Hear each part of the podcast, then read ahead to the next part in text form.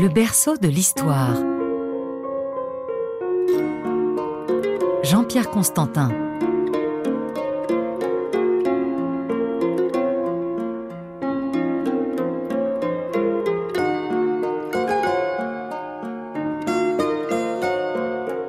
Bonjour à tous. Dans cette quatrième et dernière émission consacrée à l'agriculture et à l'alimentation, je reçois le professeur Christophe Badel, qui est professeur d'histoire romaine à l'Université de Rennes, spécialiste de la société romaine, auteur de plusieurs chapitres du bouquin dont on parle depuis un moment, du livre collectif dirigé par Florent Kellier sur l'histoire de l'alimentation, paru chez Belin. Christophe Badel a écrit également euh, en 2005 un livre sur l'aristocratie romaine qui s'appelle La noblesse de l'Empire romain, paru chez Champvallon. Christophe Badel, bonjour et merci d'être avec nous à RFI. Alors nous allons parler aujourd'hui de l'Empire romain. L'Empire romain, c'est l'empire le plus proche de nous en matière de culture, de, de cuisine, de gastronomie. Que mangeaient les Romains? Quand on dit l'Empire romain, on pense à la Méditerranée et on pense surtout au blé, à la vigne et à l'olivier. C'était les trois produits principaux. Exactement. En fait, l'alimentation romaine primitive fonctionnait sur ce qu'on appelle la triade méditerranéenne, c'est-à-dire l'association du blé, de la vigne et de l'olivier. Le blé apportant euh, l'essentiel des calories, 70 à 75% pense-t-on. L'olivier apportant avec évidemment l'huile, euh, la matière grasse, matière grasse végétale. Et enfin, ben, le, le, vin, évidemment, représentant en quelque sorte euh, la civilisation même de Rome. Alors, on surnommait les Romains des mangeurs de bouillie, c'est bien ça. Ils ne faisaient pas de pain? Si, mais au départ, euh, ils cultivaient un blé qu'on appelle l'épeautre, euh, donc un blé dit à grains vêtus, qui est surtout adapté à la bouillie. Et donc, ils ont, au départ, semble-t-il, euh, consommé ce blé sous forme de bouillie. Et puis, euh, à partir euh, du IIIe siècle avant Jésus-Christ, eh bien, le pain apparaît et le pain se développe très très vite. Et à partir de la fin de la République, le pain est, la forme dominante de consommation des céréales, mais sans que les bouillies aient disparu. Et quand on parle de pain, il faut avoir conscience que c'est souvent plutôt des galettes que du pain levé, comme encore de nos jours au Proche-Orient et la galette euh, étant beaucoup plus facilement, euh, en effet, euh, consommable et on peut la préparer beaucoup plus rapidement, quelles que soient les conditions, les conditions de vie. Et ça se transporte plus facilement. Et ça se transporte plus facilement. Les, les, soldats en campagne mangent des galettes, ils ont leur ration de blé et avec cette ration de blé, ils font une galette. sur un feu très rapidement. Ils n'ont pas besoin de l'infrastructure d'une boulangerie pour faire le pain levé. Il y avait plusieurs sortes de céréales, plusieurs sortes de blé chez les Romains? Alors, il y avait plusieurs sortes de céréales. Quand on parle de blé, il faut intégrer tous les types de céréales, y compris l'orge, par exemple. L'orge qui pouvait être consommée par les Romains, mais qu'ils aimaient moins que les Grecs. Les Grecs mangeaient plus souvent de, l'orge, et les Romains étant réputés pour être plus euh, euh, tournés vers le blé. Et euh, au sein du blé, vous avez enfin essentiellement deux types de blé. Le blé à, grains vêtus, l'épeautre, et puis le blé à, grains nus, blé à grains nus qui peut se moudre plus facilement et du coup est plus adaptable au pain. Et c'est le passage de l'épeautre au, blé à, à grains nus qui, entre autres, explique le passage de la bouillie au pain. Il paraît que les Romains mangeaient gras. Oui, ils aiment la cuisine grasse, exactement, tout à fait. Et ils font de la cuisine à l'huile d'olive. Ils cuisinaient dans l'huile d'olive ou c'était de l'huile d'olive de bonne qualité ou c'était uniquement pour faire la cuisine? Alors, les huiles, les huiles étaient de qualité très très différente. Pendant longtemps, l'huile d'olive fabriquée euh, en Italie n'avait pas très bonne réputation. C'était pas une euh, huile haut de gamme. Euh, l'huile grecque était réputée comme étant meilleure, en tout cas certaines huiles grecques. Mais pour la cuisine, cette, cette huile de, si vous voulez, médiocre suffisait.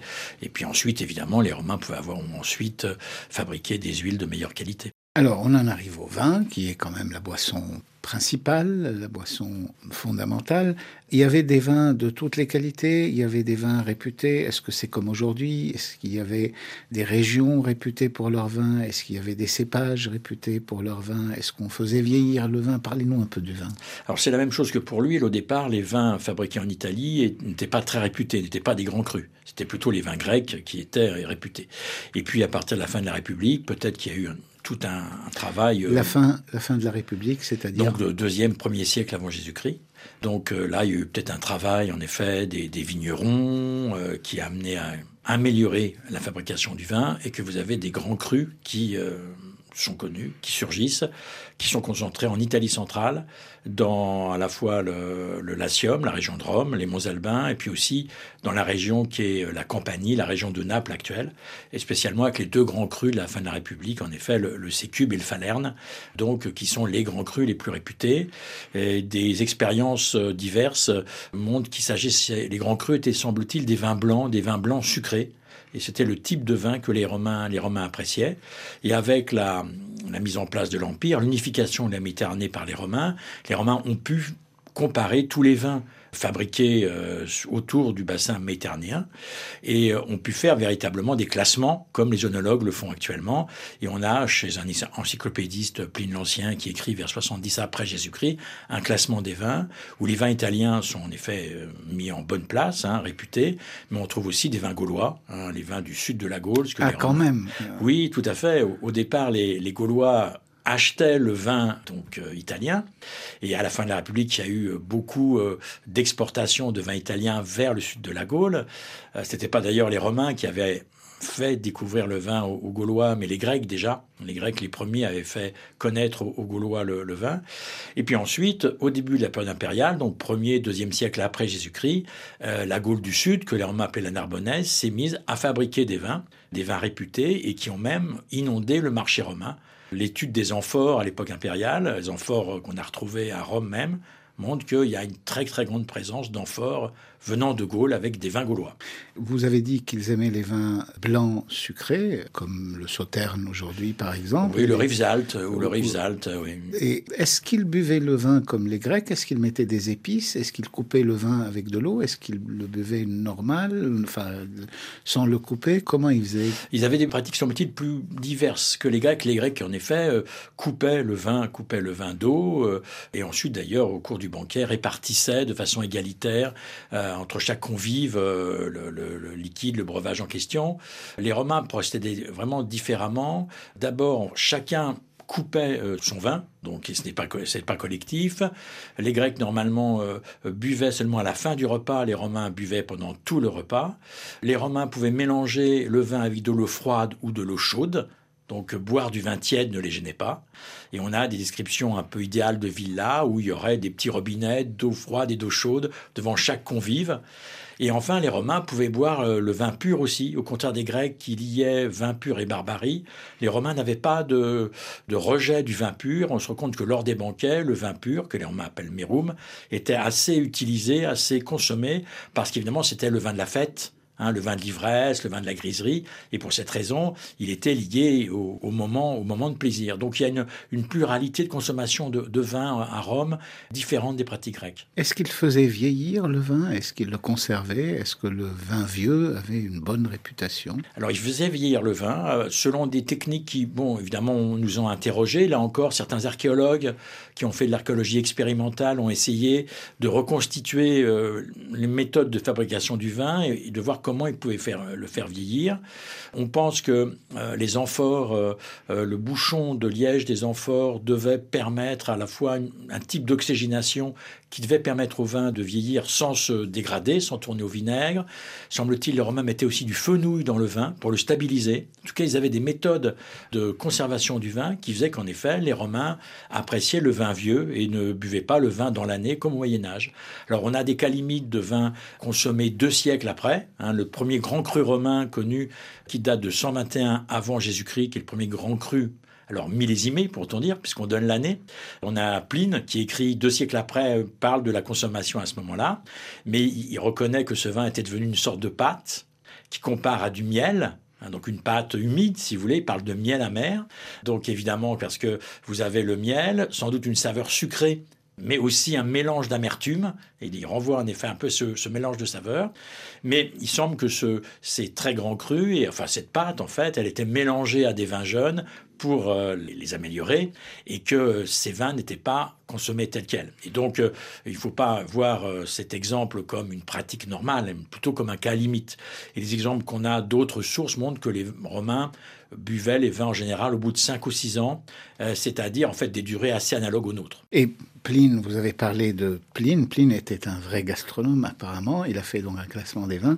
Il a aussi fait un guide des fromages de l'Empire. Pline est un encyclopédiste hein, qui veut dans son encyclopédie rassemblait toutes les merveilles du monde, et parmi ces merveilles, il y a bien sûr les produits agricoles, végétaux, et aussi l'alimentation. Et à plusieurs moments, Pline donne des classements, hein, des classements euh, de certains produits à l'échelle de l'Empire. Donc il y a le classement des vins, le classement des fromages, le classement des huîtres, par exemple. Et vous avez raison, ça montre une logique euh, de gastronomie au sens où on va tester les produits, on va les hiérarchiser, les classer, les distinguer, euh, toute une démarche que l'on peut bien qualifier de gastronomique, en effet. C'est comme aujourd'hui. Hein. Alors, donc, ils mangeaient des huîtres aussi, ils appréciaient les huîtres. Ils aimaient beaucoup les huîtres. Et ils les faisaient venir de loin. Alors, ils aimaient beaucoup les huîtres parce que les Romains euh, adoraient les saveurs molles. Donc plus un, aliment était mou, mieux il était. Et donc, euh, au contraire de nous qui aimons le, aimer le, craquant, euh, eux, ils n'aimaient pas ça. Donc l'huître, évidemment, euh, difficile de trouver plus mou. Et ils pouvaient les faire venir. En effet, on a trouvé des coquilles d'huîtres loin à l'intérieur des terres qui montre qu'il les faisait, il les faisait voyager. Alors pour Rome, euh, euh, c'était pas très difficile parce que vous aviez un lac communiquant avec la mer qui servait de espèce de grand vivier, si vous voulez. Donc le lac Lucrin du côté de Naples, et semble-t-il les Romains consommaient ces huîtres venues donc de quelques dizaines de kilomètres, mais on a pu retrouver des huîtres de la Manche euh, sur le Rhin, hein, consommées par les garnisons romaines. Donc il les faire voyager dans des paniers remplis d'eau de mer. En quelques jours, semble-t-il, les huîtres tenaient. Et puis il faut savoir aussi que les Romains ne mangeaient pas les huîtres crues comme nous. Ils les cuisaient, ils les euh, farçaient, un peu comme nous on mange des, des palourdes farcies. Et peut-être le fait de les faire cuire pouvait en quelque sorte euh, annuler, annihiler euh, peut-être les dangers que représenterait une huître, une huître crue ayant un, étant un peu trop âgé en quelque sorte. Alors les huîtres les plus réputées, j'ai lu ça dans votre livre, étaient les huîtres de Bretagne. Par Bretagne, on entend évidemment l'Angleterre. Oui, tout à fait. La Bretagne de l'époque, c'est l'Angleterre, qui montre que Pline bon, connaît ces huîtres et que les gastronomes romains euh, sont capables d'avoir une vision d'ensemble hein, de, de, des grands produits de l'Empire et de leur qualité et les classer euh, pour cette raison-là. La boisson du soldat, si j'ai bien compris, c'était de l'eau vinaigrée. Exactement. La boisson de base, c'était de l'eau vinaigrée qu'on appelle la posca, qui avait euh, évidemment comme avantage, le vinaigre et l'avantage d'assainir l'eau en question. La posca est connue, par là encore, pour faire allusion aux évangiles, hein, le fameux anecdote, enfin, plus qu'anecdote d'ailleurs. Euh, donc la leçon morale qui montre le soldat qui vient désaltérer le Christ sur la croix, hein, le Christ qui réclame à boire, avec une éponge. En effet, on dit trempé de vinaigre. On peut dire, ah, le soldat se moque, se moque du Christ, pas du tout. C'est euh, son eau, je dirais, c'est sa ration. C'est ce que dit la tradition chrétienne, oui, que, oui. le but était de, le rabaisser. Voilà, alors pas du tout, c'est bien un acte de charité, et le soldat a prélevé une partie de sa ration d'eau vinaigrée de Posca pour venir en aide au Christ, étant donné que euh, ce type euh, d'eau, en quelque sorte, est, paraît-il, très désaltérante.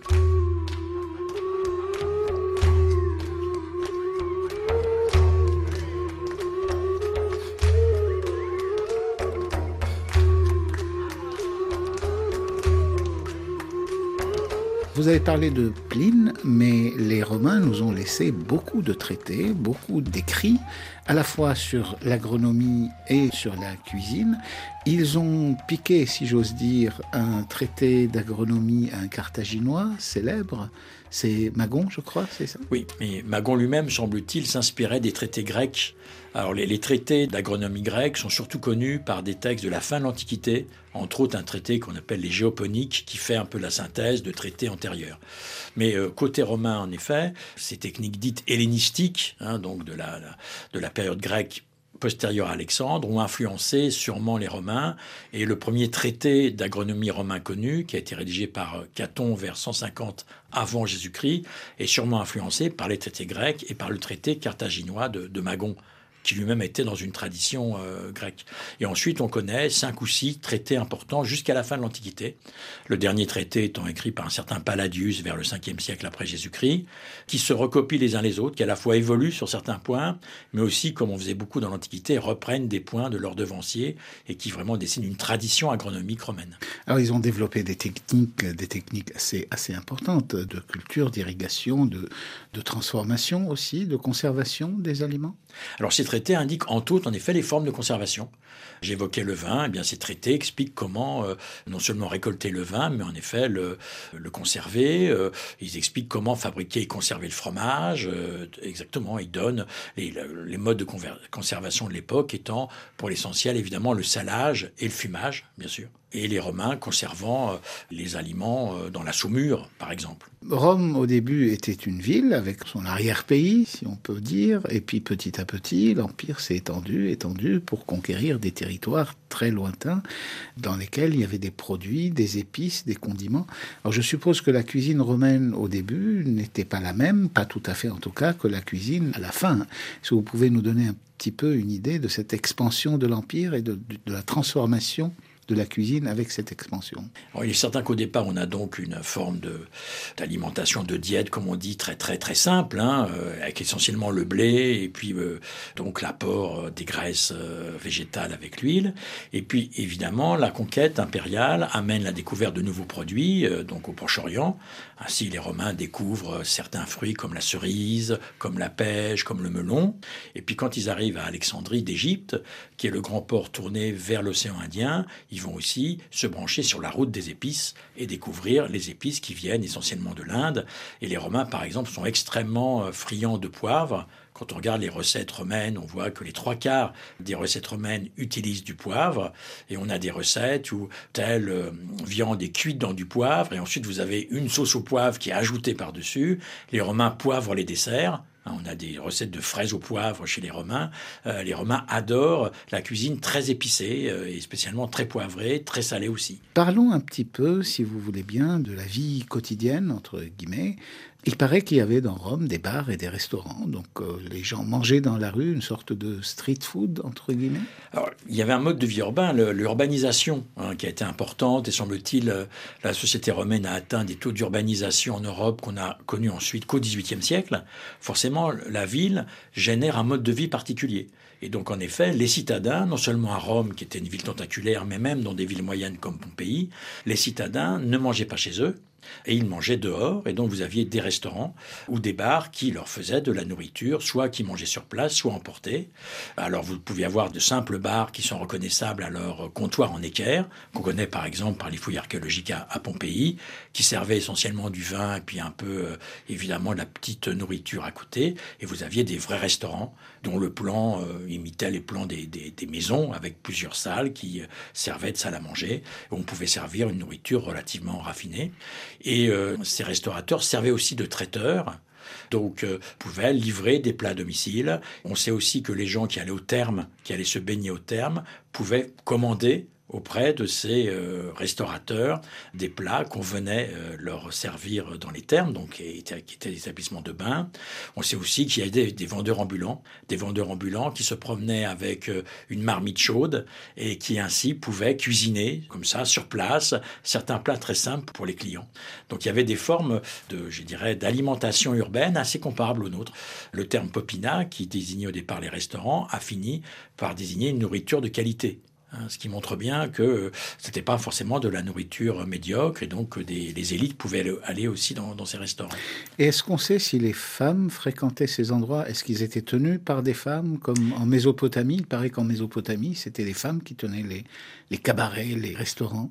Alors les femmes pouvaient être vendeuses ambulantes et on sait que les femmes pouvaient tenir en effet ces popinas. elles avaient assez mauvaise réputation. On a des contes qui euh, leur donnent des réputations de sorcières, par exemple. Et puis les serveuses étaient considérées aussi comme des prostituées. Donc le personnel féminin était présent, mais évidemment avec un statut dévalorisé. Côté clientèle, euh, à ma connaissance, on n'a pas de, de référence sur des femmes fréquentant ce genre d'établissement. En revanche, dans les banquets, dans les banquets familiaux, la, comment dire, la maîtresse de la matrone euh, pouvait parfaitement participer au banquet avec, euh, avec les hommes. Exactement, au contraire des Grecs qui euh, interdisaient aux femmes honorables et aux femmes mariées, par exemple, d'aller euh, au banquet mélangé avec les hommes. Donc seules les courtisanes ou les musiciennes étaient présentes au, banquet masculin en Grèce. À Rome, il n'y avait pas de problème par rapport à ça. Et donc les femmes honorables, ou les matrones, qui était le terme pour les femmes mariées, allaient au banquet avec les hommes. Et semble-t-il, au départ, elles étaient assises et séparées des hommes, mais ensuite, à la fin de la République, au début de l'Empire, elles étaient allongées comme les hommes, parce que les Romains mangeaient allongés hein, sur des lits de table, euh, mélangées aux hommes. Le principe euh, était de faire, de faire une, euh, un plan de table qui alternait un homme, une femme. Et, donc, euh, ce mélange et cette proximité des corps ne leur posait pas problème. Alors, évidemment, euh, vous avez ensuite des anecdotes sur, euh, bien sûr, des tentatives de drague ou de pelotage, ou, bon, bien sûr, que la proximité des corps et la présence des femmes favorisaient. Mais il y a une mixité dans les banquets, les banquets romains qui n'est pas présente dans les banquets grecs. Tout à fait. Il, se faisait du pied. Mais alors, ça, ça, me ramène un petit peu au restaurant. Dans les restaurants, enfin, vous avez parlé de restaurants avec donc, euh, c'était pas des tables, c'était des lits aussi. Donc, les, gens allaient consommer allongés. Il y a, on a alors, à partir des bas-reliefs, on a des, bas-reliefs qui présentent les restaurants et on voit il y a les deux types. Dans certains cas, vous avez des gens assis, donc euh, sur euh, des chaises, et dans d'autres cas, vous avez bien des gens qui sont allongés sur un lit. Alors, il faut savoir que il y a trois repas à Rome et que le vrai repas, qui est celui du soir, se prend allongé alors que les deux autres, celui du matin et du midi, qui sont plus des repas sur le pouce, peuvent se prendre euh, donc euh, assis ou même, ou même debout. Donc là, les, formes sont variées et semble-t-il renvoient au moment et au standing hein, du restaurant en question.